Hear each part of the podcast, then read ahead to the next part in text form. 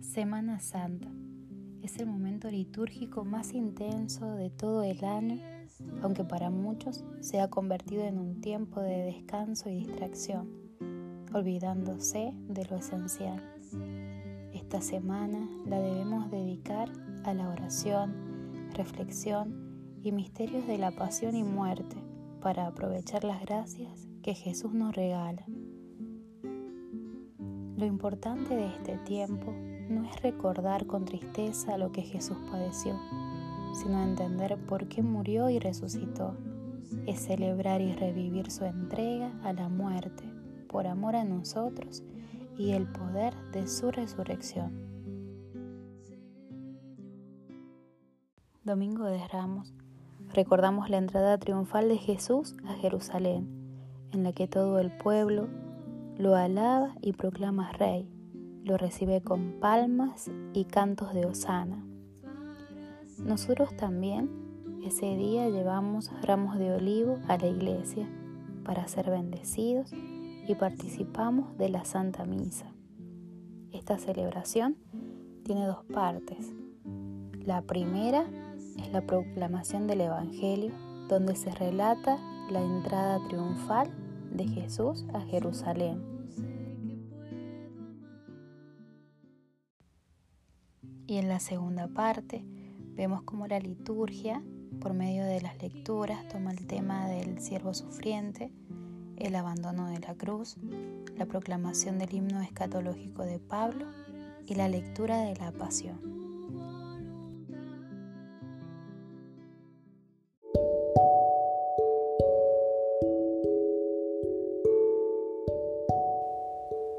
Jueves Santo a partir de este día comienza el triduo pascual.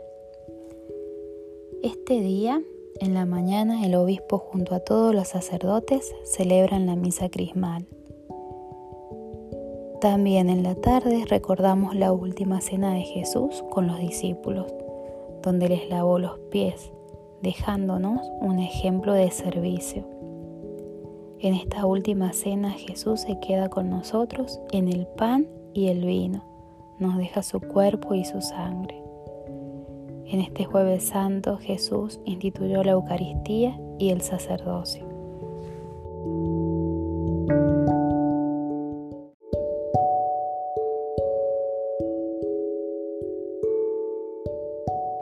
Al terminar la última cena, Jesús se fue a orar al monte de los olivos.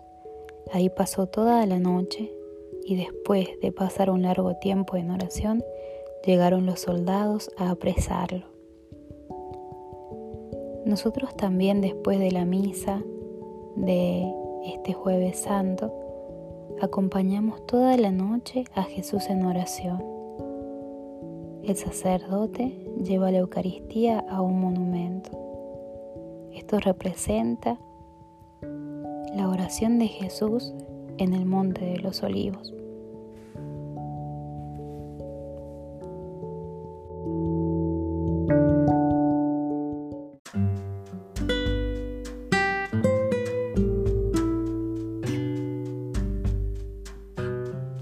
Viernes Santo, recordamos la pasión de Jesús, desde su prisión, los flagelos, el interrogatorio ante Caifás, Herodes, Pilato, la coronación de espina y crucifixión.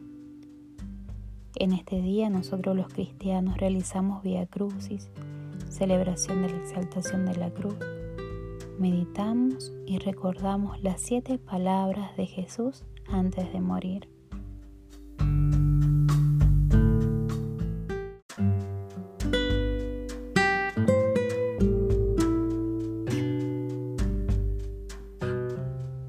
Este es el único día en que no se celebra la Eucaristía.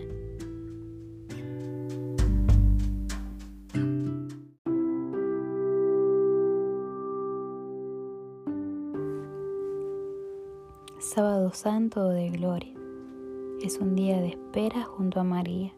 Se recuerda el día entre la muerte y la resurrección. A la misa de la, de la tarde se le llama vigilia pascual. Vigilia quiere decir víspera espera, espera de un acontecimiento a una fiesta. Es en esta celebración donde se hace la bendición del fuego y del agua. Encendemos las velas en señal de la resurrección de Jesús. Es la gran fiesta de los católicos. Se bendice el nuevo cirio pascual, se bendicen las velas, hay flores, se canta el pregón pascual, las lecturas recuerda toda la obra de Dios en la historia del hombre, se canta la gloria, suenan las campanas, hay cantos de alegría.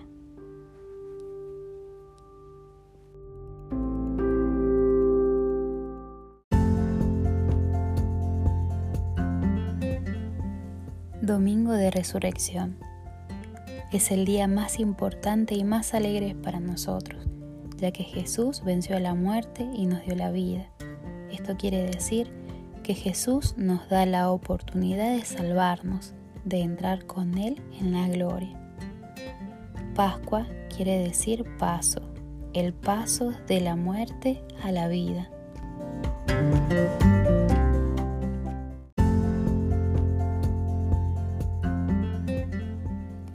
El pueblo judío celebraba la fiesta de la Pascua en memoria de la liberación de la esclavitud de Egipto. Celebraban tener una identidad propia y una tierra propia donde realizar sus proyectos según el querer de Dios. Jesús, como buen judío, celebró cada año la Pascua.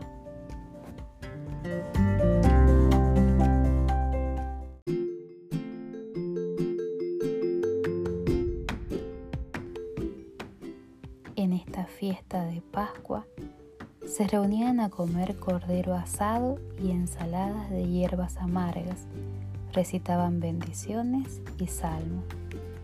Para nosotros, Jesús es el Cordero Pascual que nos trae la nueva liberación del pecado y de la muerte.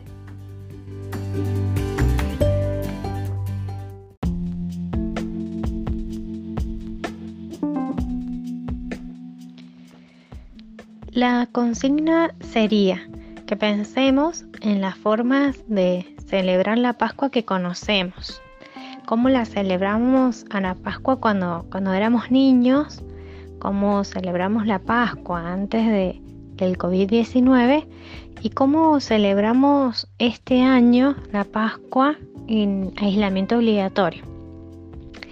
Em, pensemos en esas vivencias que, que han recobrado sentido eh, y pensemos qué nos quiere decir Jesús eh, en este tiempo pascual.